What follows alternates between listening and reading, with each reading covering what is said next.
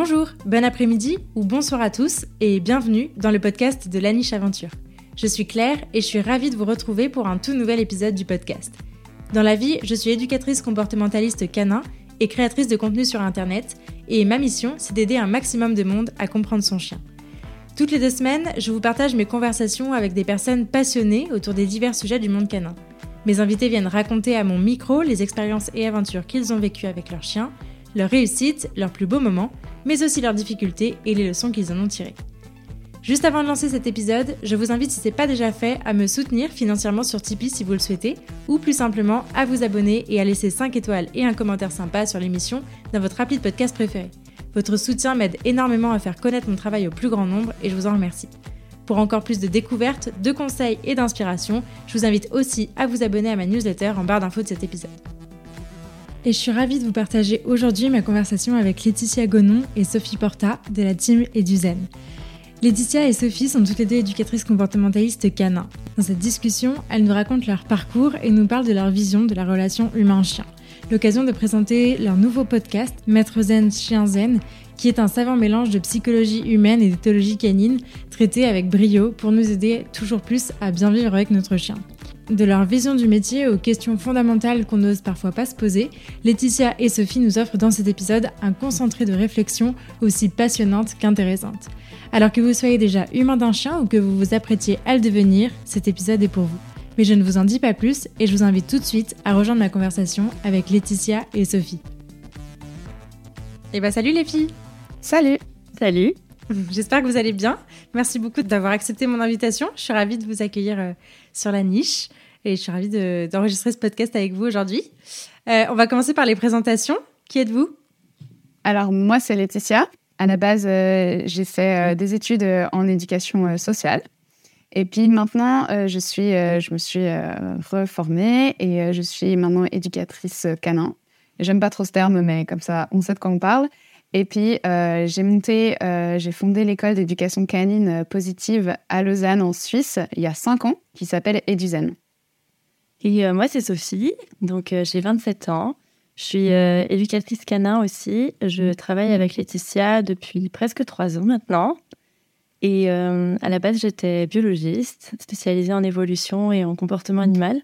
Et je le dis parce que je pense que ça a sa part d'importance dans pourquoi je, m'intéresse à ce métier et puis tout ce qu'on va dire euh, un peu plus tard. Carrément, trop bien. Trop cool. Alors du coup, j'imagine que vous vivez toutes les deux avec des chiens. Est-ce que vous pouvez nous les présenter? Yes. Alors euh, moi, en ce moment, je vis avec euh, une chienne border collie qui a 3 ans, qui s'appelle Yoko. C'est mon cinquième chien à moi, mon premier chien d'élevage. Avant ça, j'avais toujours eu des chiens, des chiens adoptés. Et puis, euh, c'est une chienne, euh, je voulais pas un chien craintif. Et euh, je me retrouve avec une chienne hypersensible. et, et voilà, c'est, elle a énormément de peps aussi, de, de joie de vivre. C'est vraiment un petit clown. Et, et c'est, ouais, c'est la petite chienne de ma vie. J'ai une, une chienne qui est croisée Border Collie et Montagne des Pyrénées. Elle s'appelle Belle. Elle a 6 ans et, et elle est très indépendante qui nous a valu quelques, euh, quelques difficultés au début. Euh, voilà, je ne sais pas si j'ai oublié quelque chose d'important. Elle a fait quatre familles avant toi? Ah oui, oui, c'est vrai, c'est vrai. Elle a fait quatre familles avant, c'était un chien de troupeau. Et j'ai toujours eu des chiens de refuge aussi. Ok, ça marche. Du coup, euh, question que je pose euh, à chaque interview, euh, c'était quoi votre, c'est quoi votre expérience que vous avez eue antérieurement à ça avec les chiens? Est-ce que vous avez toujours grandi entouré d'animaux, entouré de chiens, ou est-ce que c'est venu un peu plus sur le tard? Ça s'est fait comment pour vous? Alors, ben moi, depuis que je sais parler, j'ai toujours demandé des animaux, surtout des chiens, principalement des chiens à, mes parents. Et euh, ils voulaient pas, ils voulaient pas, ils voulaient pas. Et puis vraiment, c'était obsessionnel. Ils m'appelaient Idéfix d'ailleurs. Et euh, à l'âge de 10 ans, quand j'ai eu 10 ans, ils ont fini par craquer. Euh, entre-temps, j'avais eu plein de frères et sœurs. Mon père avait un chien quand il était petit, donc euh, c'était assez facile de le convaincre. Et ma mère aimait les animaux, mais elle se rendait bien compte que ben, c'était eux qui allaient assumer. donc voilà, ils ont voulu attendre que je sois un peu plus grande. Et du coup, à l'âge de 10 ans, on a, on a été adopter un chien dans le village qui s'appelait Max. donc c'était vraiment mon premier chien. J'étais hyper fusionnelle avec lui. Euh, on disait toujours, euh, si vous cherchez Laetitia, euh, cherchez Max et elle sera dans la même pièce. parce qu'il me suivait partout et, voilà, c'était vraiment, c'était vraiment dingue. Et puis, il est mort à l'âge de 7 ans. Donc, moi, j'avais 16 ans. C'était horrible. C'était vraiment une expérience super traumatisante pour moi. Et, après, ben, mon petit chien, donc j'ai passé toute mon adolescence avec lui, de mes 10 ans à mes, enfin, de mes 9 ans à mes 16 ans à peu près. Et, et voilà, et me retrouver là en pleine adolescence, période difficile, au lycée, euh, et de venir d'avoir perdu mon chien, c'était super difficile. Et, euh, et, du coup, ben, après quelques mois, je voulais reprendre un chien. Mes parents étaient d'accord. Et euh, je ne sais pas trop pourquoi. Je pense parce qu'il y a un, un, voisin avait un border collie. Donc je crois que c'est pour ça que je voulais absolument un border collie. Et comme mon premier chien Max était beige, je voulais absolument un border collie beige. Et du coup, on a trouvé sur internet un border collie beige à replacer. Et, et on a été le, le, voir. Et en fait, il était super craintif. Et du coup, mes parents ont dit non. Euh, c'est hors de question de prendre un chien si craintif. Euh, mon frère, il avait fait tomber une boîte de tic-tac par terre et le chien est parti se cacher sous une voiture. On n'a pas pu l'approcher de tout le rendez-vous et tout. Et je pense que si on avait adopté ce chien, je serais peut-être devenue éducatrice à ce moment-là. Euh, donc j'ai pleuré toutes les larmes de mon corps, j'ai hurlé contre mes parents tous les, six heures de trajet en voiture, que c'était les pires parents du monde. et puis au final, on a été à la SPA et, et on a fait tout, le tour des cages et il n'y avait pas de chien qui nous plaisait. Et puis, euh, tout à coup, euh, on a été demandé, mon père a été demandé à la dame de la SPA à Genève, et elle a dit, ben, en fait, on a un il a dit, vous auriez pas des chiots ou vous auriez pas des border collies? Et elle dit, ben, en fait, on a un chiot border collie, euh, mais on l'a pas montré. et c'était Speedy, et du coup, bah, j'ai adopté Speedy à, du coup, à 17 ans, et c'est vraiment devenu mon chien, puisqu'à 18 ans, j'ai quitté la maison avec lui, je suis partie vivre une année en Angleterre avec lui. Et, et en fait, c'est avec lui que j'ai vraiment commencé à faire de l'agility, du dog dance, etc. Euh, mes parents me laissaient. Euh, je devais demander à mon père de couper le Wi-Fi parce que sinon je passais ma nuit entière sur les forums de chiens. J'étais vraiment euh, complètement obsédée. Et, et, donc voilà, et en fait, c'est à partir de lui que depuis, j'ai toujours eu des chiens. Après, j'en ai adopté un deuxième. après, j'ai voyagé, j'en ai adopté un dans la rue, etc. etc. voilà, jusqu'à avoir maintenant Yoko. Donc depuis, depuis là, j'ai pas arrêté de, ouais, d'être, bien entourée de chiens. Ça, ça fait. Ok, trop cool. Merci. Et pour toi, Sophie, du coup, ça s'est passé comment? Ben, moi, j'ai toujours eu des chiens. Depuis que je suis née, en fait, il y avait, y avait déjà un chien euh, à la maison. Euh, mes parents sont des grands fans de chiens. Et euh, donc, mon premier chien, c'était un croisé berger allemand qui venait de la SPA, très peureux, super gentil avec, avec nous en tout cas. Et elle est, elle est morte quand j'avais quand j'avais 6 ans. Et euh, en fait, on a eu une année d'interruption entre deux chiens. Et puis, c'était vraiment une année dont je garde un super mauvais souvenir. C'était vraiment difficile pour moi. Euh, en fait, euh, dans mon village, on, a, on était très peu d'enfants. Et du coup, j'étais tout le temps, tout le temps avec, avec mon chien. Je passais tout mon temps avec mon chien. Je dormais dans le panier. Enfin, vraiment. j'étais très fusionnelle avec, avec mon chien. Puis, on a fini par reprendre un deuxième chien. cette fois, un croisé berger allemand et Rottweiler. Donc, un gros, gros chien. Euh, qui était du coup top avec nous, très réactif sur les chiens, mais on vivait à la campagne, donc ça ne nous posait pas tant de problèmes euh, que ça. Et euh, cette deuxième chienne, elle est morte quand j'avais 18 ans, donc à partir, enfin, au moment où je suis partie de la maison. Et ensuite, on a pris un chien de Roumanie qui était en garde, enfin, supposément en garde partagée entre ma famille et moi. Et puis qui finalement n'a pas du tout fait garde partagée, qui est resté vivre avec mon frère. Ensuite, du coup, j'ai pris ma première chienne à moi. Donc, il y a eu un écart de, de deux ans et demi, non, même un peu plus. Il y avait un écart de trois ans et demi, ou quatre ans même, entre le moment où je suis partie de chez mes parents et le moment où j'ai pris mon chien. Et euh, pendant cette période, j'étais vraiment obsédée par les chiens. Quand je voyais des chiens dans la rue, ça me mettait les larmes aux yeux. C'était vraiment une, une, grosse obsession. Euh, j'étais bénévole aussi à la SPA à ce moment-là et, euh, et j'avais envie de tous les adopter. J'ai failli repartir avec un berger allemand une ou deux fois. Et, euh, et puis finalement, quand j'ai terminé mon master, en tout cas la partie, euh, la partie en présentiel, euh, je me suis dit, allez, c'est bon, c'est, mon moment. Et donc, j'ai, j'ai écopé toutes les SPA du coin, fait tous les, tous les endroits où on pouvait trouver un chien en refuge, parce que je voulais absolument un chien de refuge.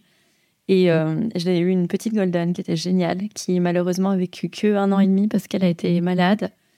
Euh, et, en fait, elle est, elle, elle est morte pour le coup quelques mois avant mon examen d'éducatrice euh, canin. Et du coup, c'était super dur pour moi. Et euh, je voulais absolument terminer cette formation parce que c'était hyper important pour moi. J'adorais ça. Et du coup, j'ai un peu pris un chien hyper rapidement. Genre pour te dire, euh, ma, golden, elle est, ça peut paraître choquant, mais je pense que c'est important de dire qu'on a tous des façons aussi de gérer le deuil différemment. Genre euh, ma golden, elle est décédée le matin et euh, c'était le pire jour de ma vie. Enfin, il y, a un contexte horrible derrière. Et, et en fait, dans l'après-midi, j'étais déjà en train de regarder les chiens adoptés.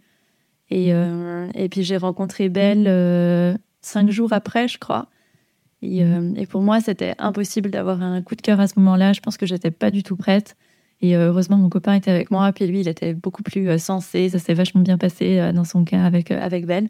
Donc, on est reparti avec, avec ce chien qui, finalement, au début, était tout sauf, sauf ce que j'imaginais. Et on a mis beaucoup de temps à s'apprivoiser. Et en fait, depuis, depuis on se quitte plus. Quoi. On a une super, une super relation. Mais ça a mis une bonne année pour, pour s'installer. Et puis pour que moi, je sois disponible à avoir un chien qui est différent de l'image que je m'étais faite du chien idéal et qui pourtant est trop chouette aussi.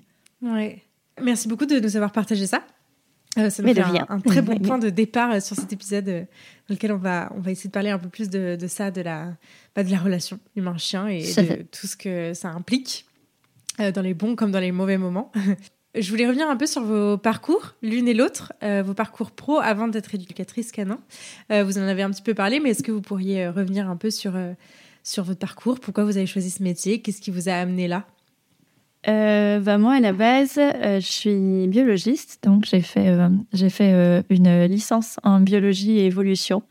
je précise aussi ici parce que, en fait, c'est vraiment dans, dans cette période-là que j'ai découvert mon intérêt pour tout le côté évolution des espèces.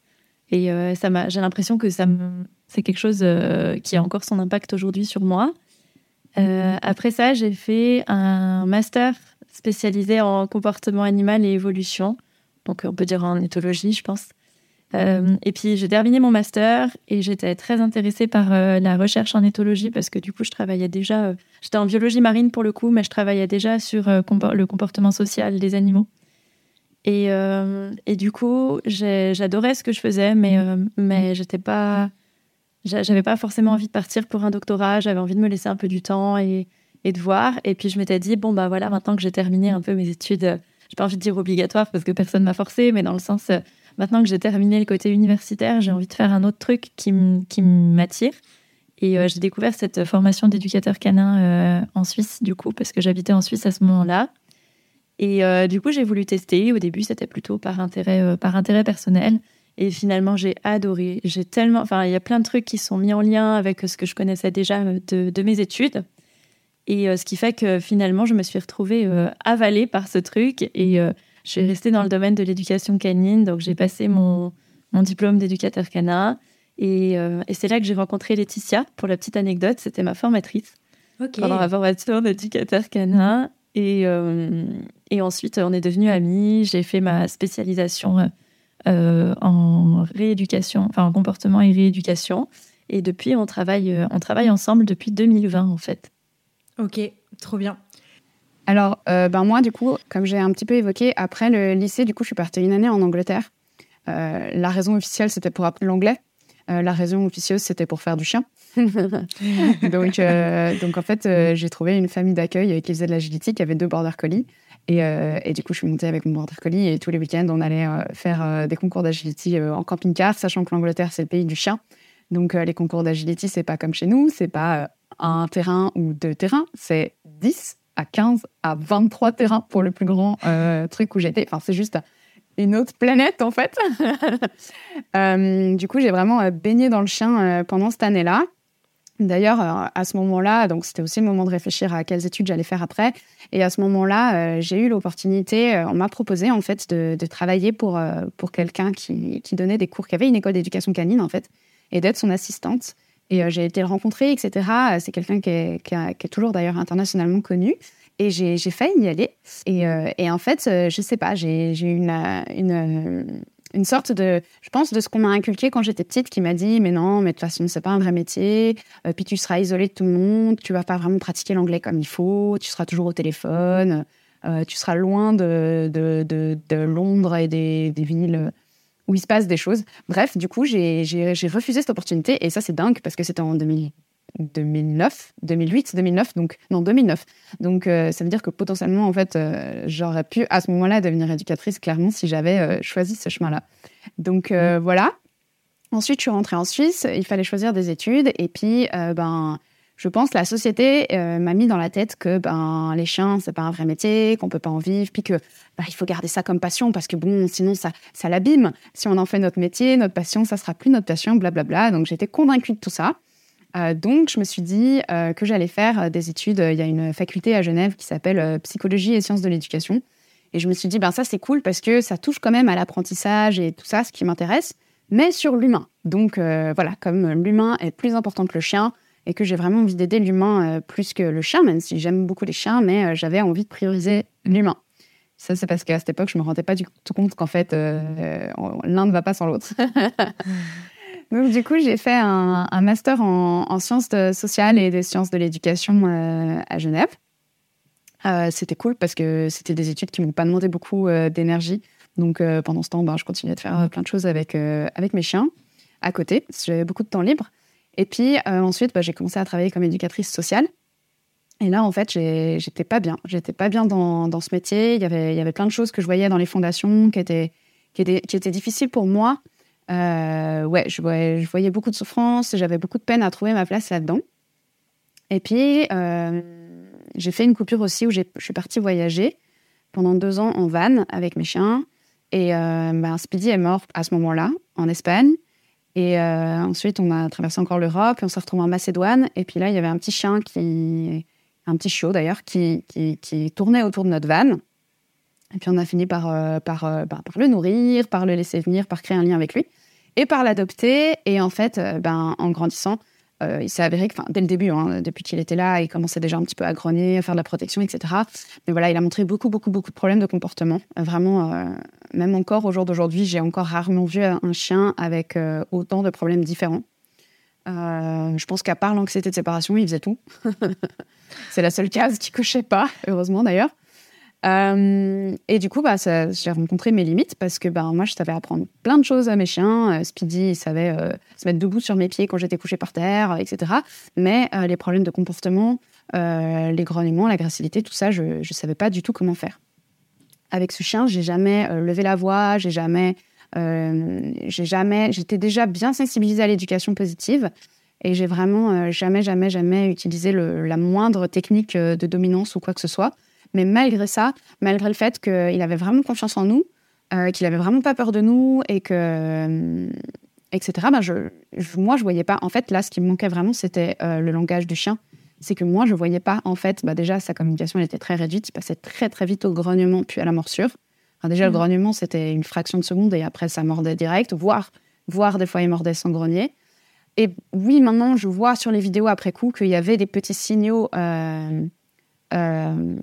annonciateurs, mais vraiment très très faibles. Et euh, clairement, à cette époque, je ne les voyais pas du tout. Donc j'étais complètement démunie et euh, du coup, j'ai cherché une formation euh, d'éducateur canin pour pouvoir en fait mieux comprendre mon chien. Et du coup, j'en ai parlé à une copine qui m'a dit bah, il y a une super formation à Genève qui s'appelle AOA. Et en plus, c'est trop drôle parce que ça faisait un moment que je passais devant ce terrain et que je voyais les panneaux depuis des années, mais que je me disais c'est sûrement pas en positif. Parce qu'en fait, j'avais toujours l'impression que tous les clubs et les trucs où j'allais, euh, c'était jamais euh, comme moi j'imaginais le positif. Et là, ça a été une révélation cette formation parce qu'en fait, c'était 150 fois plus en, positif que moi-même.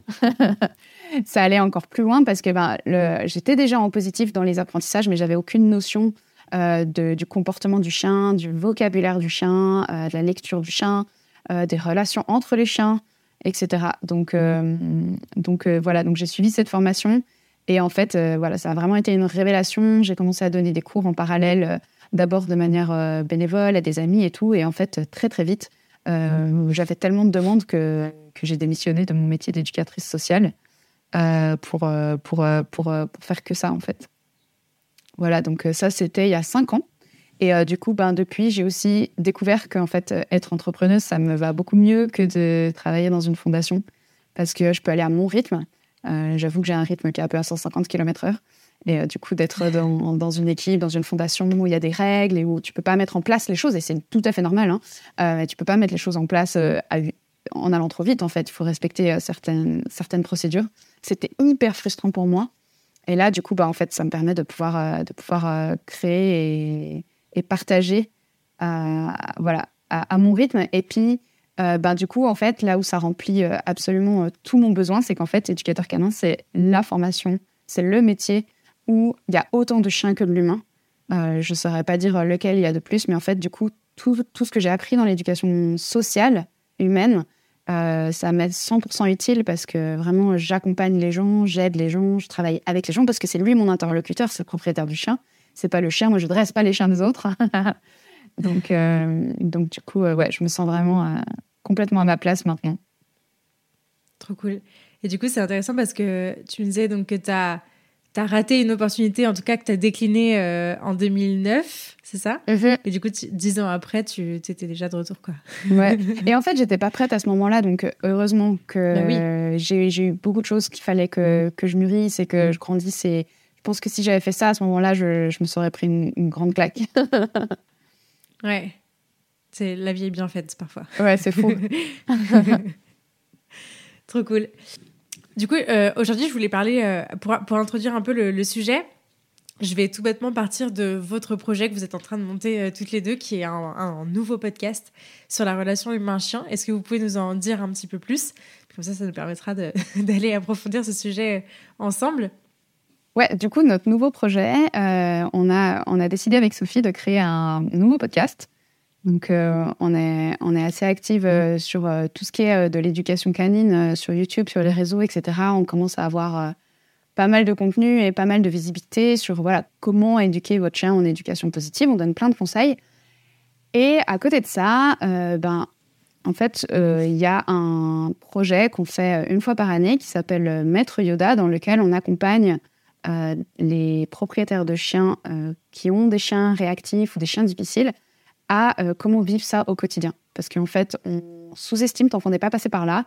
Euh, moi, la première, euh, qu'est-ce que c'est de, vivre avec un chien qui nous donne un petit peu de fil à retordre, quelle que soit la raison, hein, quelle que soit la manière. Hein, c'est pas nécessairement de l'agressivité, c'est peut-être même pas nécessairement un, chien difficile en soi, mais ça peut être juste qu'il y a quelque chose dans la situation qui rend ça difficile. Et euh, c'est comme ça, en fait, qu'on a voulu en parler euh, de plus en plus. C'est aussi ce qu'on vit quand on accompagne euh, nos élèves à Lausanne au quotidien. Et donc, on a créé un podcast qu'on a appelé Maître Zen, Chien Zen, dans lequel on a envie de pouvoir avoir les deux aspects, en fait, à la fois le côté chien et à la fois le côté humain. Donc, dans ce podcast, on a décidé de commencer avec deux séries différentes. Donc, je vais d'abord expliquer ma série, puis je laisserai Sophie expliquer la deuxième série.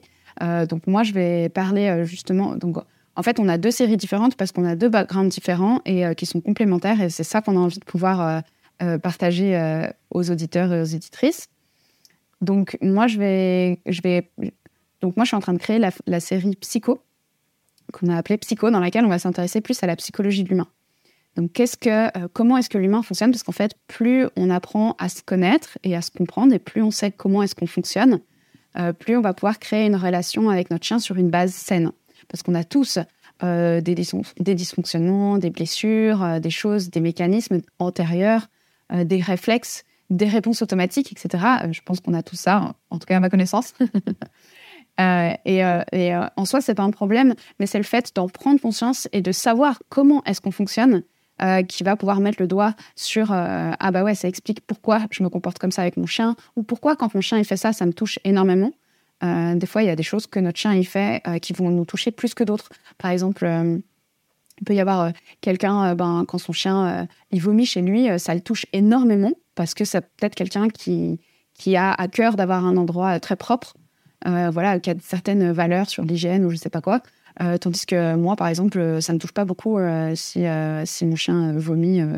D'ailleurs, la semaine dernière, elle a vomi dans mon lit et j'avais pas encore fermé le drap. Ben voilà, ça m'a, ça m'a fait ni chaud ni froid, si ce n'est que je dois aller faire une lessive. Alors qu'à côté de ça, ben moi, par exemple, ma chaîne qui va à peine tiquer de la tête, marcher un tout petit peu de manière asymétrique, eh ben, euh, c'est la fin du monde euh, parce que j'ai des antécédents avec ça, parce que Speedy, il a boité la moitié de sa vie, qu'on n'a jamais compris pourquoi, et que je me dis, oh là là, euh, problème de santé, qu'est-ce que ça veut dire Qu'est-ce qu'elle a Est-ce qu'elle est en souffrance Est-ce que je dois l'aider Est-ce que je suis parano Etc. etc. Et ça va engendrer plein de mécanismes chez moi. Et en fait, ça, ça m'appartient, c'est mes mécanismes. et c'est super, ouais, je trouve vraiment super passionnant quand on commence à, à, plonger dans nos mécanismes. Donc voilà, ça, c'est pour toute la partie psycho qui veut faire un peu un, voilà, un lien entre les développements personnels et la relation qu'on crée avec son chien. Et puis après, il y a toute la deuxième partie, étho, dont Sophie va s'occuper. Ouais, donc moi, du coup, je vais, je vais m'occuper de la partie étho, comme le disait Laetitia. Euh, pour éthologie, en fait, parce que je trouve que finalement, euh, on est beaucoup, même moi la première en fait, avant, de, avant d'exercer ce métier, à finalement très peu connaître le chien. Alors oui, j'avais euh, mon livre de race avec euh, toutes les races que je connaissais, je connaissais bien les descriptions, les couleurs, tout ça, ça je savais. Mais par contre, j'avais aucune connaissance mhm. du bien-être du chien, premièrement, et puis aussi de tout ce qui fait que les chiens sont différents les uns des autres.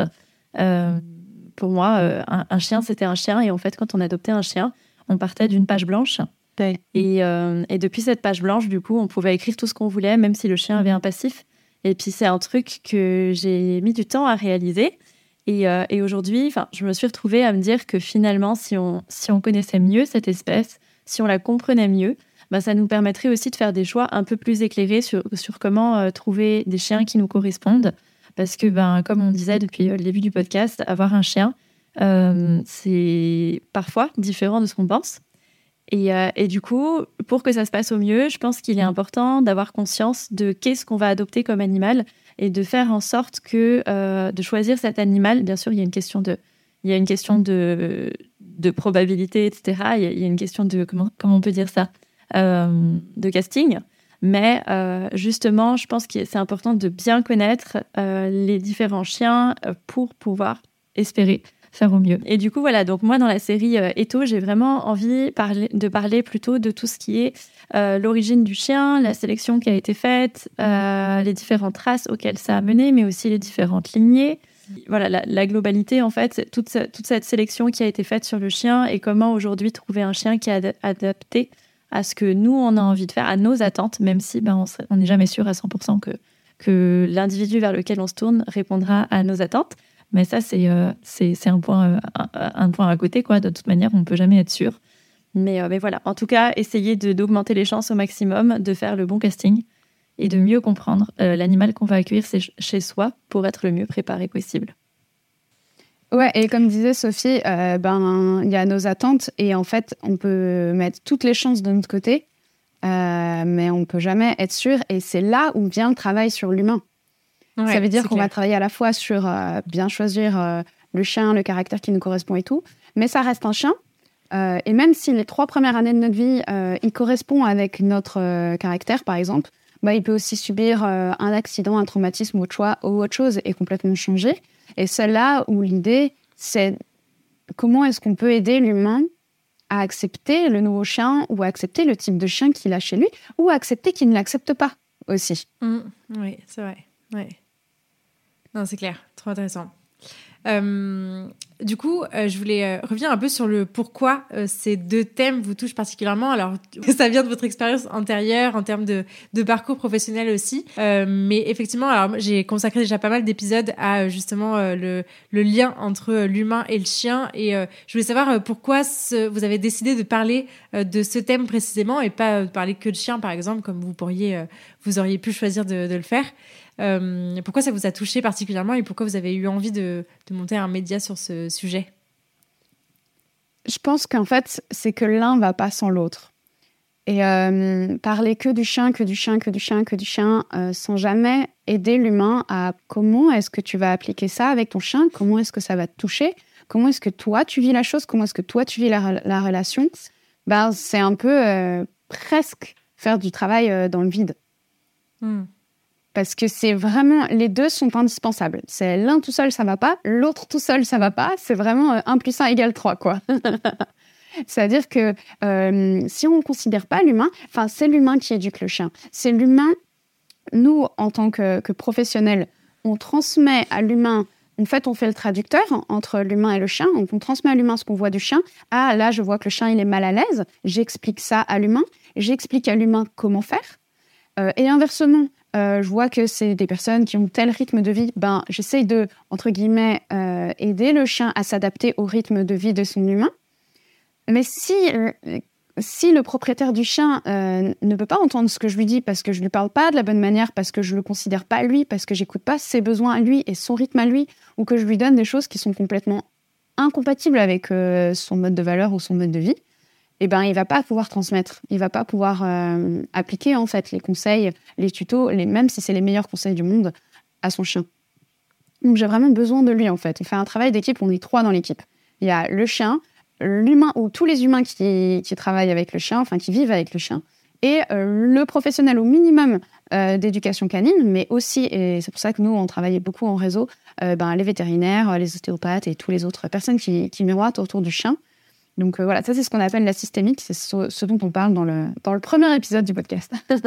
yes, trop intéressant. Je vous inviterai à aller l'écouter évidemment comme tout le reste du podcast. Je trouve aussi qu'en fait, souvent, quand, quand les propriétaires font appel à nous, eux, ils voient, ils voient des comportements qui les dérangent, en fait. Et du coup, ils ont envie de régler ces comportements. Et du coup, ils nous appellent un peu comme ils pourraient appeler euh, un mécanicien pour une voiture, par exemple. Ils se rendent pas compte à quel point euh, le fait de nous appeler, enfin, le fait de faire appel à nous, va euh, faire qu'on va creuser, en fait, dans tout ce qui est environnement de vie du chien, conditions de vie du chien, tout ce qui est relatif ben, à tous les membres de la famille qui habitent avec le chien.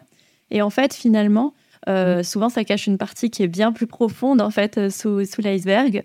Et, euh, et, du coup, on rentre vraiment dans l'intimité des familles qui, parfois, nous parlent ben, de leur situation difficile, parfois de la maladie, parfois de plein d'autres choses qui ont un impact sur le chien et qui, du coup, peuvent amener à, un déséquilibre chez le chien.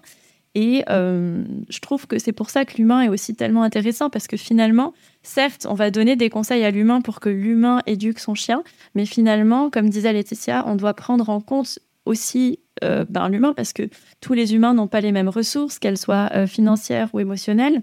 Et euh, d'ailleurs, les ressources, enfin la ressource émotionnelle, c'est tellement important dans ce métier parce que on, peut avoir deux fois le même chien dans deux environnements différents, deux familles différentes, et les choses qu'on va pouvoir mettre en place et les résultats seront peut-être pas du tout les mêmes parce que l'humain, parce que l'environnement.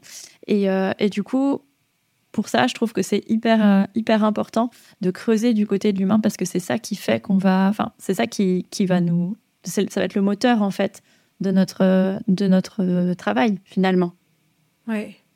C'est intéressant parce que je, trouve que ça met le doigt, tu, tu disais Laetitia en, en, tout début de ce podcast, euh, à quel point le, le, nom de notre métier est complètement erroné en fait parce que les gens euh, ont en tête qu'effectivement on va venir euh, apprendre des choses à leur chien ou au pire dresser leur chien. mais alors qu'en fait on n'interagit pas du tout de cette façon-là et qu'effectivement quand on prend en compte la, la, situation de manière systémique comme, comme tu le disais, euh, bah ça n'a rien à voir quoi. Éducateur canin, ça veut rien dire quoi. C'est ça. Et, et, moi, plus les années euh, avancent, euh, je sais pas, la, semaine dernière, j'ai entendu parler deux fois de dépression. Enfin, on rentre tellement dans la vie des gens que ça m'apporte aussi beaucoup d'humilité et de modestie. En fait, qui je suis pour dire aux gens, vous devez faire comme ça avec votre chien? Hmm. Je veux dire, moi, je, je peux pas, je peux pas, je peux pas, je peux pas être là pour dire voilà, il faut faire comme ci, il faut faire comme ça. C'est pas moi qui suis dans la situation. Et encore, même de ce que me disent les gens, je suis pas dans leur vie. Contrairement aux chiens, moi, je suis pas là du lundi au dimanche. Euh, je sais pas ce qui se passe le soir, je sais pas ce qui se passe la nuit. Euh, je sais pas, je sais rien. Même, même si des fois ils nous disent des choses très très intimes, en vrai, on ne sait rien. Et donc, euh, c'est là où c'est très subtil et où il y a un équilibre à trouver entre, ouais, bien sûr, fournir les, fournir les outils de cynologie, bien sûr, c'est notre métier, on est vraiment expert là-dessus. Et enfin, moi-même, je suis bluffée de, comment est-ce qu'on peut être devenir autant euh, expert là-dessus.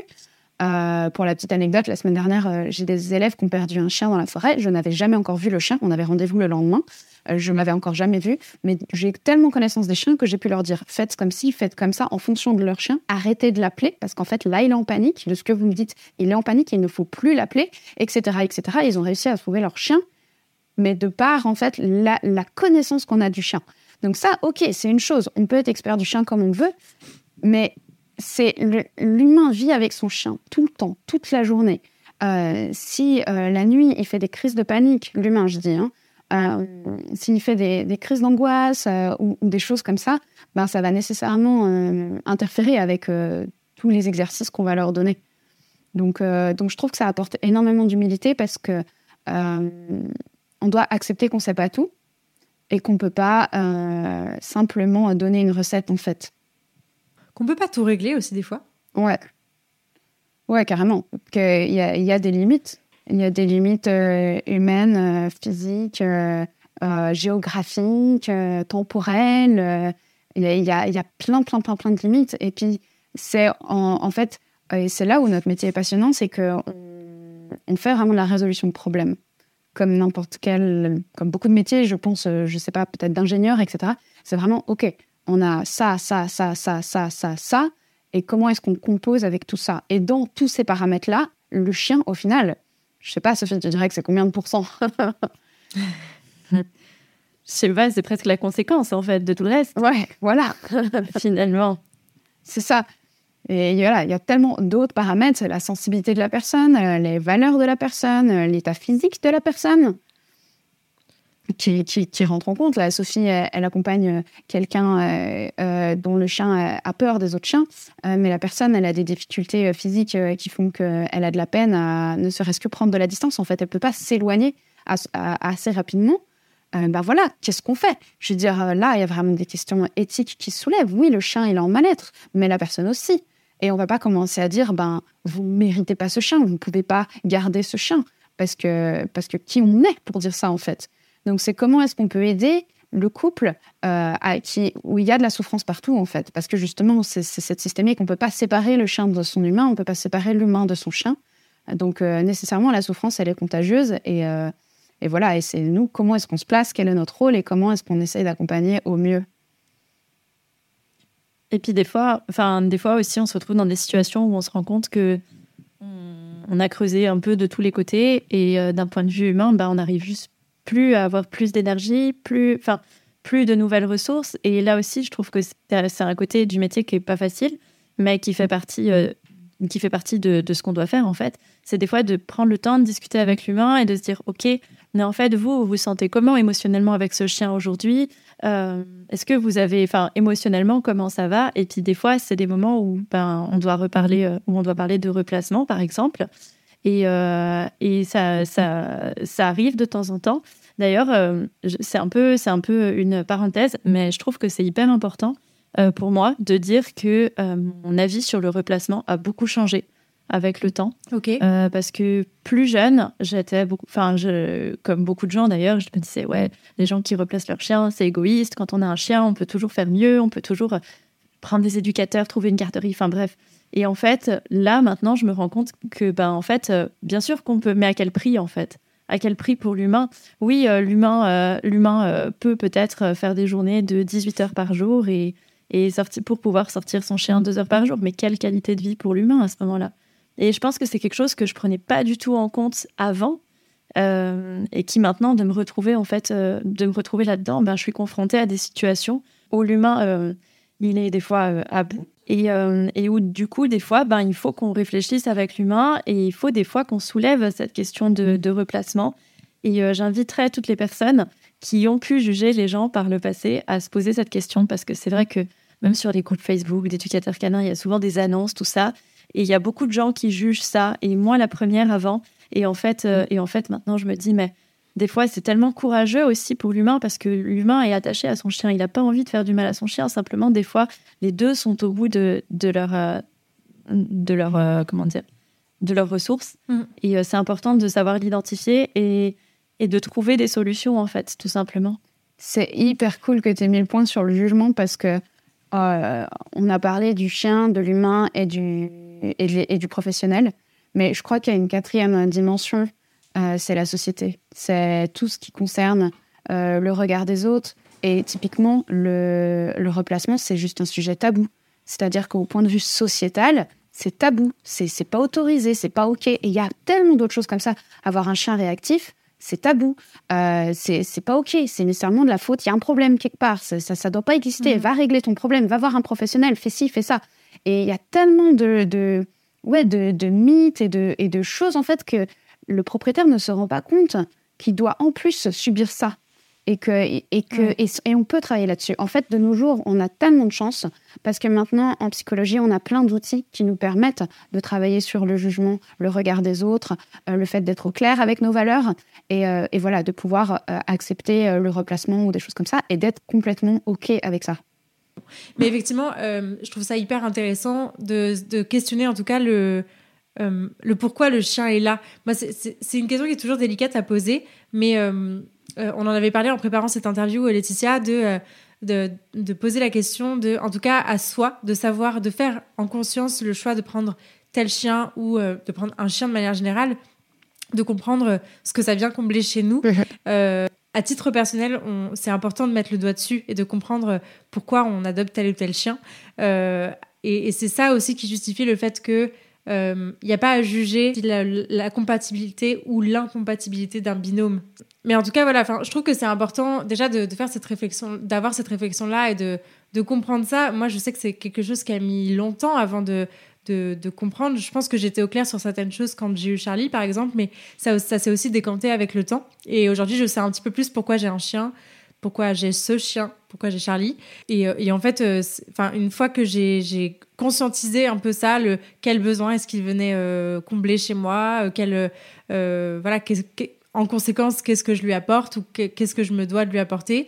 Je trouve que c'est énorme et ça fait un énorme, c'est une énorme partie du chemin pour construire une relation avec son chien en tout cas. J'aimerais bien dire un truc, mais peut-être que on pourrait... enfin, je sais pas si on le coupera au montage ou pas, parce qu'on n'a pas du tout prévu de parler de ça avec Laetitia, mais, mais ça me fait penser à ça. en fait, l'année dernière, on avait une discussion avec Laetitia par message Euh, et, on parlait justement de ce que nous apportent nos chiens, de quels besoins ils comblent. Et euh, je me suis souvenue, enfin ça m'a marqué en fait, parce que je me suis rendu compte que Laetitia et moi, on a une approche du chien qui est assez différente, dans le sens où, enfin, on, a des objectifs qui sont complètement différents, dans le sens où je me souviens, Laetitia, tu m'avais dit genre, euh, mais moi, mon but dans ma vie, c'est de ne plus avoir, de plus avoir besoin d'avoir un chien pour faire ce que j'ai envie de faire. Et moi, j'étais, moi, j'étais tout l'inverse. Je disais, ben moi, justement, euh, je sais que j'ai besoin d'un chien, je sais que j'ai une dépendance au chien, mais c'est OK pour moi d'avoir cette dépendance au chien et je me sens heureuse en ayant un chien. Je le vois pas comme une contrainte, en fait. Et je trouve que c'était, hyper intéressant euh, de voir le, le, poids qu'avait ce besoin, le poids différent selon la personne aussi. Je sais pas si ma, ma, phrase a beaucoup de sens et et si tu as envie de parler de ça, mais en tout cas, euh, ça me, ça me fait, m'a fait penser à ça. Ah, carrément. Ouais, c'est, c'est hyper intéressant parce que effectivement, euh, quand on dit euh, combler un besoin, parce que clairement, pourquoi est-ce qu'on prend des chiens? Il, y a, il, peut y avoir 150 000 raisons, mais si on prend d'un point de vue behaviorisme, nous sommes des êtres vivants, donc chacune de notre actions a une fonction. donc prendre un chien a une fonction, soit de remplir quelque chose, de chercher, d'obtenir quelque chose, soit de fuir autre chose. Donc, euh, est-ce qu'on prend des chiens pour, euh, pour euh, remplir? De l'amour, de, la présence, de la compagnie, de l'activité physique, etc. Ou est-ce qu'on prend un chien pour fuir? Pour fuir un manque, pour fuir une peur, pour fuir un vide, etc. Et je trouve que c'est vraiment hyper intéressant de se poser la question. et je pense que c'est une question qui est complètement évolutive et qui n'est pas nécessairement, ça se résume pas à une seule phrase. Euh, et, clairement, c'est super intéressant que tu, que tu te souviennes de cette discussion, Sophie, parce que euh, moi, je sais qu'il y a un moment où j'avais vraiment une dépendance au fait de prendre un chien. J'avais un chien, j'en voulais un deuxième, j'en ai un deuxième, j'en voulais un troisième. Euh, je voulais toujours autre chose, je voulais toujours plus. je voulais du cheval, je voulais du chat, je voulais. Non, les chats, c'est pas vrai, j'ai jamais trop voulu ça. mais justement, pourquoi pas les chats? Parce que c'est trop indépendant. Et puis, qu'est-ce que je cherche? Je cherche une forme d'affection, d'amour inconditionnel, euh, de, voilà, de, et, du coup, dans cet attachement-là, je, pars dans l'hyperattachement, dans la dépendance émotionnelle, etc. C'est pour ça que je dis, ben, euh, à terme, j'aimerais travailler sur ça, sur ce point-là chez moi, au point de pouvoir avoir une autonomie émotionnelle et donc ne plus avoir besoin de prendre un chien pour remplir ça. Et je pense que là, franchement, euh, ces dernières années, j'ai beaucoup euh, évolué là-dessus. Après, je vais peut-être découvrir de nouveau euh, d'autres d'autres blessures et d'autres choses parce que je pense qu'on n'a jamais fini de se déconstruire. Le chantier n'est jamais terminé. Non, non ça, c'est sûr et certain. D'ailleurs, j'en ai plein d'autres sur d'autres sujets. et c'est pour ça que je disais, bah ouais, au niveau, je pense que le jour où je peux vivre sans chien sereinement, ça sera la preuve que j'ai réussi à, à, à guérir, entre guillemets, de cette, cette dépendance émotionnelle ou affective, ou on l'appelle comme on veut. Après, rien n'empêche de pouvoir prendre un chien dans, sur un climat plus, plus, plus sain, peut-être, plus libre. Mm. D'ailleurs, il y a un truc que je trouve intéressant et euh, dont on parlait justement hier soir en préparant, en préparant ce podcast. En fait, on a fait euh, la, somme de ce qu'avoir un chien nous apportait. Et euh, c'est hyper intéressant parce que moi, enfin moi, tout de suite, je me suis dit, bah ouais, avoir un chien, bah, ça me motive à sortir tous les jours, ça m'amène à faire plein de choses que je ferais pas forcément sinon. J'adore être dehors, mais c'est vrai que toute seule, ben, je vais pas forcément aller dehors et passer des heures dehors, alors que alors qu'avec un chien, ben, ça m'amène vraiment, ça m'amène vraiment à faire ça. Et euh, puis, ben, ça répond clairement à mon besoin de compagnie. Mais euh, c'est vrai qu'il y a un tout autre côté du chien euh, auquel des fois on ne pense pas. C'est le côté plus négatif, entre guillemets, parce que ben, d'avoir un chien, ça amène aussi des craintes. Par exemple, moi, ma Golden, qui est morte beaucoup trop tôt, quand elle avait un an et demi, en fait, elle avait une maladie qui s'appelle la maladie de von Willebrand. Ça ressemble un petit peu à l'hémophilie, c'est-à-dire qu'en fait, si elle se blesse, elle peut se vider de son sang, et enfin, pouvait se vider de son sang et mourir. Euh, et, du coup, il y avait un espèce de stress qui pesait sur moi. Et à chaque fois que j'allais genre à, la plage, au bord des rochers, j'avais peur qu'elle se coince une patte dans les rochers et, qu'elle se vide de son sang parce qu'elle s'est coincée une patte. Euh, et, finalement, ben, il se trouve qu'elle est décédée depuis, mais que j'ai toujours ce truc de me dire et si, et si, et s'il y ci, et s'il y a ça, ben, mon chien peut mourir. Et, euh, et du coup, ça m'amène à me dire, ben, en fait, il faut vite que je trouve, enfin, il faut vite que j'adopte un prochain chien parce que je veux pas me retrouver dans une période temporelle où j'ai pas de chien, parce que j'ai peur de cette période temporelle où il y aurait pas de chien en fait.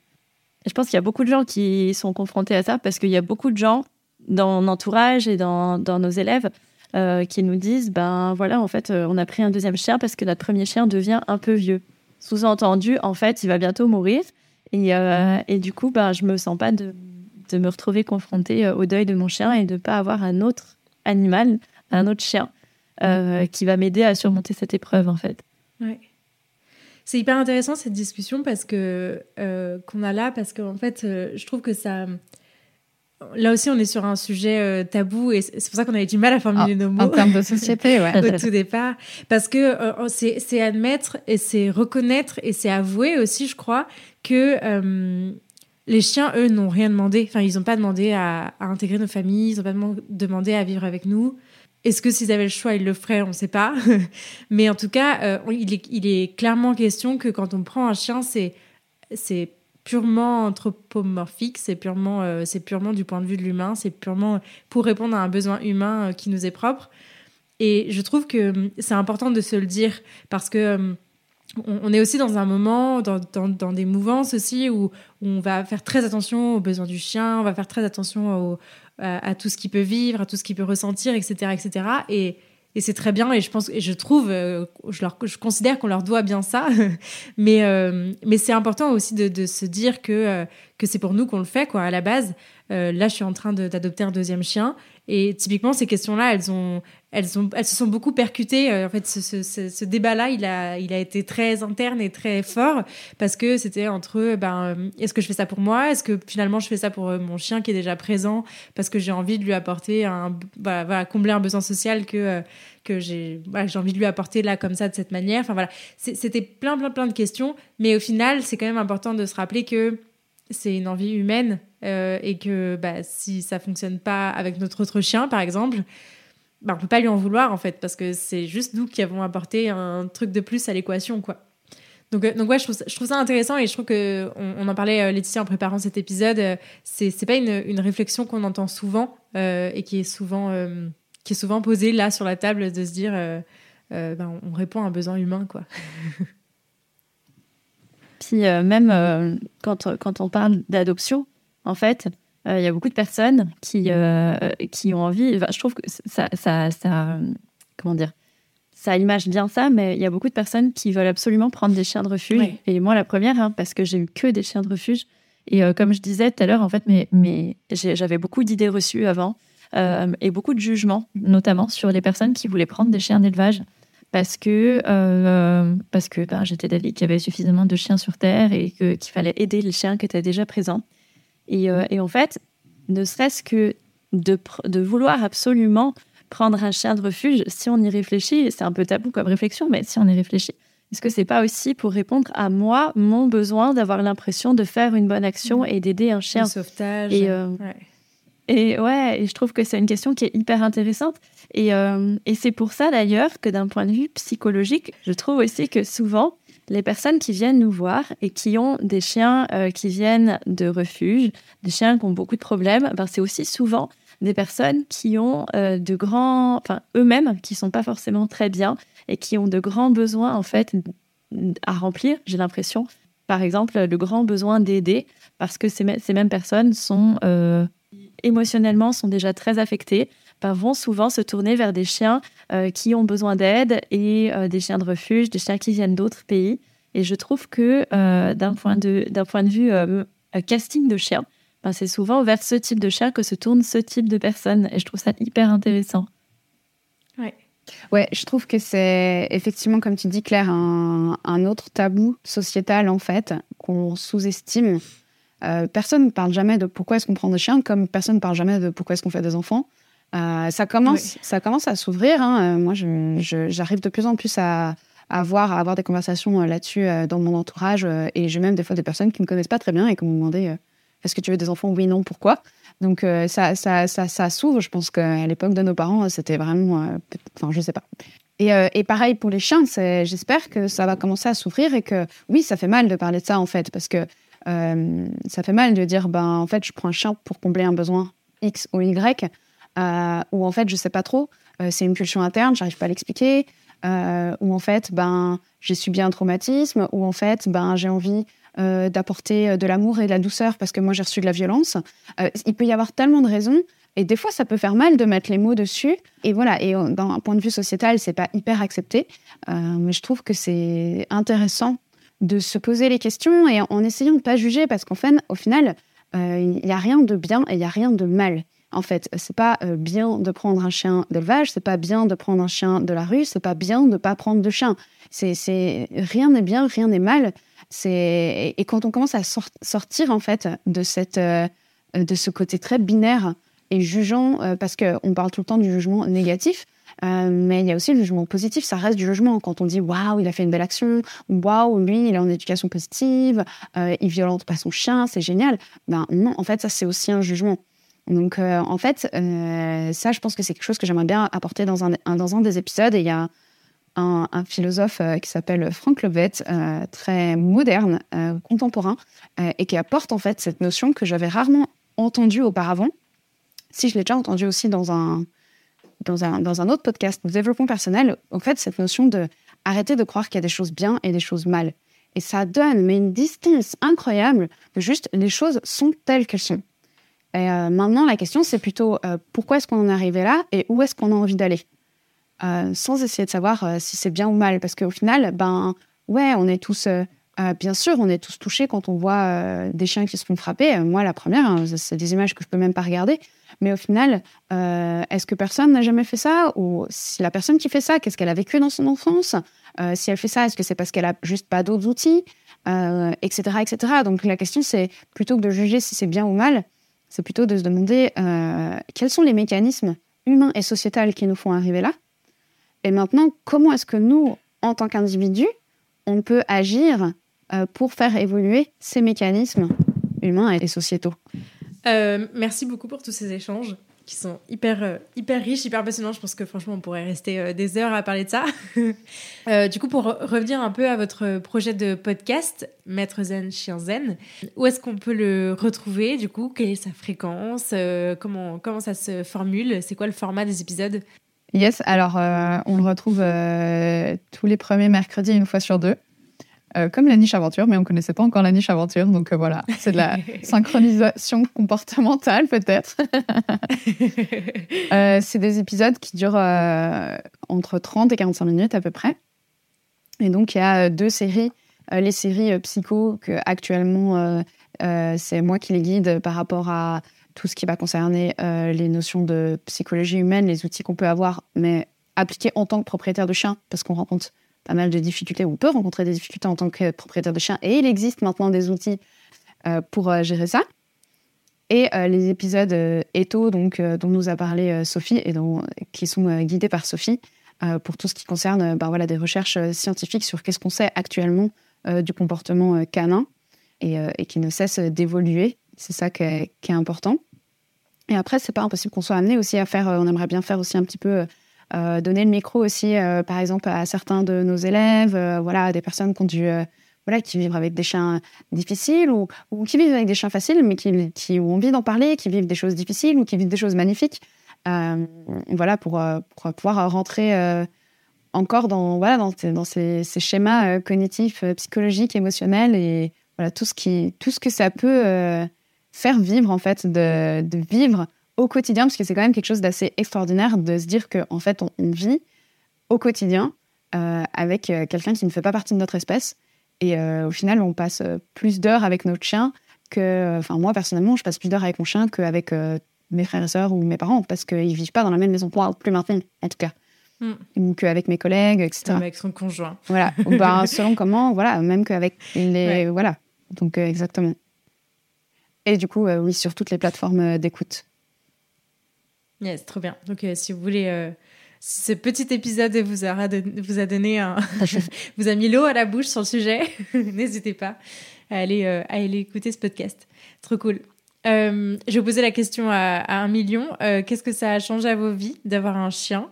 Ben, moi, je dirais que déjà, ça m'apporte une, une présence au quotidien, clairement. C'est probablement le besoin que j'ai cherché à combler un peu dans un chien. Et puis, bah, auparavant, j'en ai parlé un petit peu, mais il y a eu, y a eu un trou d'une année pendant, laquelle euh, pendant lequel j'avais pas de chien, entre mes 6 et mes 7 ans approximativement. Et, euh, et, en fait, euh, à ce moment-là, ben, j'avais beaucoup d'énergie, beaucoup de colère, que mes parents avaient de la peine à canaliser. Et, et j'ai, enfin, apparemment, c'était une période horrible pour mes parents. En tout cas, c'est pour ça qu'ils ont fini par reprendre un chien, comme quoi il y avait un besoin pour eux aussi. et euh, canaliser la fille. et en fait, euh, maintenant, je me, j'ai l'impression qu'il n'y a plus forcément ça, ou en tout cas que vu que j'ai mon chien et que je fais vraiment, je peux pas dire beaucoup de choses avec mon chien parce que je fais pas un million de disciplines canines euh, comme certaines personnes, mais mais en tout cas, je passe beaucoup de temps avec mon chien dans ma journée, tous les matins. Ça me motive à me lever, ça me motive à aller à aller dans la nature et à faire. je fais une heure et demie, ouais, une heure et demie à deux heures de marche par jour avec avec ma chienne. Et c'est un truc qui est vraiment important pour moi et qui me manque si, si je ne l'ai pas. Et euh, je dirais aussi qu'elle m'a apporté. Comment, comment expliquer ça? En gros, ben, j'avais des attentes quand j'ai perdu ma Golden. Parce que pour moi, ma Golden, c'était vraiment la chaîne de ma vie. Elle était parfaite. Et, euh, et, en fait, en perdant ma Golden et en adoptant ma chaîne actuelle, donc Belle, ben, j'avais un peu l'attente que ce soit tout pareil que, que ce soit une chaîne pleine de joie de vivre, euh, qui vienne tout le temps chercher des câlins, tout le temps prête à faire des trucs. Et en fait, euh, il se trouve que ben, c'est une chaîne qui est très indépendante. Au début, quand je l'appelais, elle partait à l'opposé et je l'ai très, très, très mal vécue. Et, et, du coup, elle m'a permis de remettre en question beaucoup de choses, en fait, et aussi d'accepter que ben, chaque chien est différent. Et, et ça m'a pris vraiment beaucoup de temps. et aujourd'hui, ben, je l'appelle, elle vient toujours pas. Enfin, ça dépend des fois. des, fois, elle vient, des fois, elle vient pas. Et aujourd'hui, j'arrive à me dire, bah, en fait, euh, en fait, elle a peut-être juste pas envie d'avoir des câlins. Et c'est OK, ça veut pas dire qu'elle m'aime pas. On fait plein de trucs chouettes ensemble. Et voilà, je trouve qu'elle m'a apporté beaucoup de réflexion, une, une meilleure compréhension du chien. Et, euh, et aussi, c'est une chaîne qui communique très, très bien, qui est très facile à lire, je trouve. Et euh, du coup, elle m'a permis aussi de décomposer beaucoup de comportements qui sont beaucoup plus accélérés chez d'autres chiens. Euh, j'arrive vraiment à anticiper comment elle va, comment elle va réagir. Et euh, j'ai presque envie de dire que je la connais par cœur. Franchement, je me trompe quasiment plus mm. quand je dis qu'elle va ou, ou, déclencher, aboyer ou, ou d'autres types de réactions. Mais je peux prédire, allez, on va dire, pour pas, pour pas dire du 100%, 99% de ces réactions. Et je trouve ça tellement incroyable de, de se dire que j'arrive à connaître ce chien qui fait partie d'une autre espèce et que qu'on arrive à, ouais à, bien communiquer et à bien et à bien à bien se connaître comme ça. Mm. Et certainement que la réciproque est vraie en plus qu'elle aussi arrive très très bien à savoir ce que tu fais. Mais ça, j'en suis sûre. Trop cool. Et pour toi, Laetitia? C'est beau ce que tu dis, Sophie. Euh, c'est pas parce qu'elle revient pas ou qu'elle a pas envie de câlin qu'elle ne m'aime pas, parce que en fait, on fait tellement l'amalgame entre le comportement du chien et la preuve d'amour. Et, Mm, et, et c'est de, réussir à prendre cette distance, je trouve que c'est tellement preuve d'une belle sagesse et, et que ça aide parce que du coup, si on confond plus l'amour et tel comportement, ben on peut, on n'est plus du coup euh, en colère ou autre chose contre le chien et, et du coup, on, peut, on peut partir sur une base plus saine. Je trouve ça trop beau. Euh, pour répondre à la question, euh, alors moi, euh, mes chiens, ça m'a, je vais, je vais pas dire comme tout le monde, ça m'a apporté énormément de stress. Ça m'a aussi apporté beaucoup de, de belles choses, c'est sûr, mais ça, voilà, tout le monde, tout l'a dit, donc je vais pas le répéter. Mais ça m'a apporté énormément de stress, énormément de souffrance. Je pensais pas que c'était possible, et même, même que je savais que ça allait être dur le jour où j'allais perdre Max, je pensais pas que ça serait aussi dur. Et même après que je savais que ça allait être dur de perdre Speedy, je pensais pas que ça serait si dur. Euh, c'est indescriptible. Les mots, enfin, il aucun mot qui peut expliquer cette souffrance. Et, je pense que la plupart de mes moments de souffrance, euh, d'émotions euh, très désagréables et très très fortes dans ma vie, ont très souvent été liés à mes chiens, parce qu'ils sont très très importants pour moi. Et aussi, voilà, des grandes peurs, des grandes angoisses. Et je veux dire, euh, de, pouvoir, de devoir prendre la décision de est-ce que j'endors mon chien là parce qu'il est en train de souffrir? Est-ce que je lui laisse encore quelques jours? Euh, Prendre la décision de l'endormir, puis finalement d'annuler le rendez-vous euh, parce qu'en fait, là, il a encore un peu de lumière dans les, dans les yeux et prendre cette décision pour un autre animal qui peut pas parler. Euh, dans la nature, ça se passe pas comme ça, mais en même temps, ils sont pas dans la nature. Enfin, voilà, je trouve que on n'en parle peut-être pas assez. On... Enfin, voilà, on, veut souvent prendre un chien pour des bonnes raisons. Personne dit je veux prendre un chien parce que je me réjouis de devoir réfléchir à quand est-ce que je vais l'euthanasier. Euh, personne se dit je veux prendre un chien parce que je me réjouis de savoir que je l'ai perdu pendant 4 heures dans la forêt et que je suis au bout de ma vie. Euh, mais euh, ces moments-là, ils sont tellement durs. Euh, donc, donc voilà, c'est aussi une charge mentale au quotidien qui m'a apporté aussi des problèmes avec des amis ou des membres de la famille parce que ben voilà, il faut expliquer que ben euh, ben non, je peux pas venir parce que je peux pas laisser mon chien trop longtemps tout seul. Euh, ou bien euh, si je viens avec mon chien, ben, ça veut dire que je lui apporte une certaine attention. Euh, Enfin voilà, il y a, beaucoup de choses en fait quand on quand on vit avec cet animal qui au final, soyons honnêtes, est vulnérable et dépendant de nous, il n'est pas autonome. ben ça veut dire que tout tourne autour de ça. En fait, beaucoup de choses tournent autour de ça. Après, heureusement, il y a des ressources externes comme des, des, des, des, moyens de garde, etc. Mais je veux dire, même quand notre chien il est gardé, quand on a une relation forte avec notre chien, on sait que potentiellement, euh, un chien, ça peut se blesser à tout moment. Enfin, je sais pas, des fois j'en parle avec des parents. Moi, j'ai pas d'enfants. Des fois, j'en parle avec des, avec des parents qui ont euh, à la fois des chiens et à la fois des enfants. Et ils me disent Je suis plus stressée euh, quand mon chien est gardé par un professionnel que quand mon enfant est à l'école. Parce que les chiens, euh, c'est des petits rigolos et ils aiment bien euh, faire des trucs bizarres. Euh, les enfants, ils ont quand même relativement vite pris conscience qu'il y a des voitures et qu'il faut pas traverser la route n'importe quand. Et quand ils ont pas, tant qu'ils n'ont pas conscience de ça, ils sont dans une poussette ou dans les bras d'un adulte. Les chiens, ils auront jamais conscience de ça en fait. Donc, donc voilà. Donc je trouve que ben d'avoir des chiens, ça m'a apporté beaucoup de, de stress et de charge émotionnelle. Et la contrepartie avec ça, c'est que du coup, ça m'a énormément sorti de ma zone de confort et que du coup, j'ai dû énormément apprendre à gérer ce stress, à travailler sur moi. Et du coup, je dirais que c'est une école de la vie en fait. Ils m'ont vraiment, euh, m'ont vraiment appris euh, des tonnes de choses, d'introspection, de conscience de moi, euh, de, de, de relations, de moi à moi-même, de moi à mon chien, de moi à les autres, de moi à mes valeurs et de moi à la société. Euh, et après, même des gens entre eux, euh, comment est-ce que fonctionnent euh, ouais, toutes les interactions en fait. Euh, parce que du moment qu'on commence à s'intéresser à l'interaction humain-animal, bah, en fait, on s'intéresse indéniablement à l'interaction humain-humain. Donc voilà, et aussi ben, de magnifiques rencontres, parce que ben, sans mes chiens, je ne serais pas là aujourd'hui, euh, j'aurais pas rencontré Sophie et plein d'autres personnes qui sont vraiment, vraiment extraordinaires et incroyables. Donc donc c'est aussi ce que mes chiens m'ont apporté. Trop beau. Merci beaucoup à toutes les deux. Euh, merci beaucoup pour, euh, pour euh, ces, ces très belles paroles. J'aime beaucoup ces réponses. Est-ce qu'il y a des ressources que vous aimeriez partager à nos auditeurs? Moi, j'ai envie de partager le livre qui s'appelle Mieux choisir son chien, qui a été euh, écrit par Sinotopia. Ok. Euh, c'est un petit livre euh, qui parle un peu des différents groupes de chiens. C'est c'est pas comme une encyclopédie de race, c'est vraiment traité différemment. Et, euh, et je trouve que c'est intéressant parce que ça permet un peu d'éclairer euh, d'éclairer euh, les gens qui sont à la recherche d'un chien pour trouver un groupe de chiens qui leur correspondrait peut-être mieux, etc. Je trouve qu'il y a moins cette image. Déjà, il n'y a pas de photos, très peu de photos. Et donc, on n'est pas à se dire, ah tiens, celui-là, il est beau. Mais vraiment plus, c'est vraiment plus des explications sur l'origine et la sélection qui a été faite sur ce type de chien pour aider les gens à, à comprendre les besoins de ce type de chien. Donc euh, voilà, je trouve que c'est un livre qui est, qui est assez chouette et euh, on a un partenariat avec euh, Sinotopia et on a un code de réduction qui, qui est cadeau, C-A-D-E-A-U, Zen, Z-E-N, qui du coup ben, permet, permet d'avoir permet d'avoir un petit rabais sur le livre.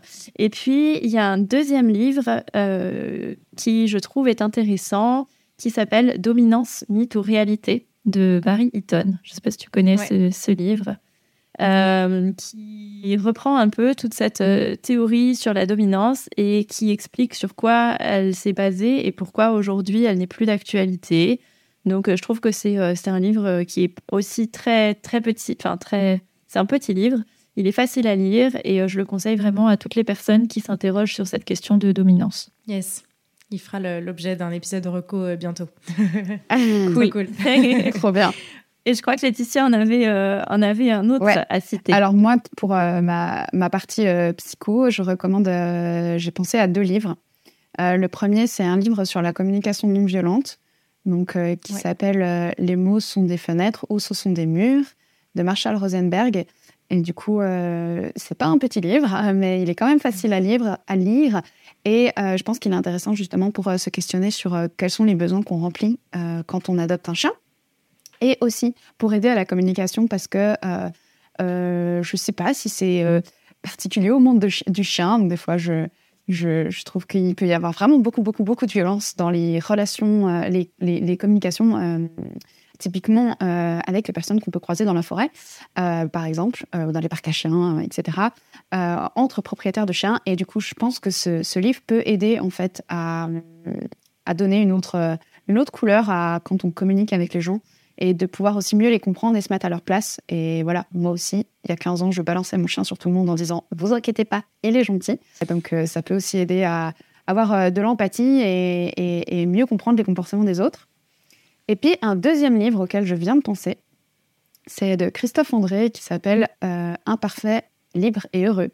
Et c'est vraiment un, magnifique, magnifique livre de, psychologie humaine pour aider aussi à accepter notre imperfection et, euh, et si je dois en rajouter un dans le même genre d'idée, il y a aussi, il y a aussi Foutez-vous la paix de, de, Fabrice Midal qui va aussi dans, dans cette idée aussi, parce que des fois, on se met beaucoup, beaucoup, beaucoup, beaucoup de pression sur l'éducation de nos chiens et on veut vraiment voilà, que tout soit parfait, tout soit juste. Euh, des fois, on a des remords parce qu'on apprend un truc quand notre chien il a 5 ans et on se dit mais pourquoi je ne le savais pas quand il était petit et pourquoi je ne le savais pas avant d'adopter mon chien, pourquoi j'ai pas choisi tel élevage, etc. Et voilà, c'est aussi euh, apprendre à se foutre la paix et à, et à vivre les choses comme elles sont euh, et, et, à accepter tout ça. Et c'est pas toujours facile. Trop bien. Merci beaucoup pour ces recommandations, toutes les deux. à qui est-ce que vous passeriez le micro pour un prochain épisode? La première personne à qui je voudrais passer le micro, ce serait Séverine Belkir. C'est une éthologue qui est spécialisée dans la socialité du chien. Euh, qui a étudié les chiens pendant très longtemps. Elle a beaucoup observé les chiens et elle a une très bonne connaissance de la communication des chiens et, euh, aussi euh, au sein de l'espèce. Et une deuxième personne, c'est Marie-Lise Prandmich, qui est docteur en neurobiologie et elle est consultante en comportement canin et elle donne des séminaires. J'ai participé déjà à l'un d'eux et, j'espère participer à beaucoup d'autres. Euh, et elle nous aide à mieux comprendre euh, les mécanismes physiologiques chez le chien, notamment sur la peur, sur les troubles, sur les, enfin, les, les tocs et plein d'autres sujets hyper intéressants. Trop cool. Trop bien. Laetitia, tu as des personnes euh, à qui tu tends le micro? Ouais, alors du coup, Sophie, elle a nommé deux de nos super formatrices. Et moi, je nommerais deux de nos super collègues sur notre plateforme de cours en ligne Edusan Academy. donc, il y a Laure Hanouna, qui est euh, spécialiste de l'olfaction chez le chien et qui a vraiment des choses euh, passionnantes à, nous dire, parce qu'elle fait vraiment des dizaines d'années qu'elle travaille euh, dans le. Et, et je suis sûre que, que ça match avec la niche aventure. Yes, et son podcast est top en plus. Exactement. et puis, il y a aussi Amélie Kospérek. je pense que tu avais déjà. mon petit doigt me dit que tu avais déjà pour idée de, de, de l'inviter. Donc, je, je recommande vraiment que, énormément de, de, connaissances, particulièrement sur les chiots et le chien de famille dans nos vies, de chien de compagnie, de famille. Yes, trop cool. Mais merci beaucoup pour ces recommandations. Où est-ce qu'on redirige les auditeurs, du coup, qui souhaiteraient bah, suivre votre travail, vous découvrir un peu plus, etc., etc. Ben, du coup, sur, euh, sur notre site Eduzem Academy, on a un blog avec euh, des dizaines et des dizaines et des dizaines de vidéos YouTube euh, de conseils et de tutos gratuits sur plein de, sujets différents, autant la réactivité que le show, que les chiens au quotidien. Tout dans les, voilà, les, les méthodes d'éducation les plus modernes que l'on puisse trouver. Donc, c'est sur le site www.eduzen-academy avec un y.ch. Euh, voilà. Après, on est aussi présente euh, sur Instagram, euh, sur Facebook, depuis peu sur TikTok et du coup sur le podcast Maître Zen Chien Zen qui lui apporte plus des notions, voilà, des réflexions philosophiques et éthologiques et moins des conseils. Ok, trop cool. Bah, merci beaucoup. Un grand, grand merci à toutes les deux. C'était vraiment passionnant et je je, je, crois que j'ai encore euh, mille questions à vous poser, mais, euh, mais, euh, mais, il faut s'arrêter là. Donc, un grand, grand merci à toutes les deux. Et puis, ben, j'espère qu'on se rencontrera en vrai un de ces quatre.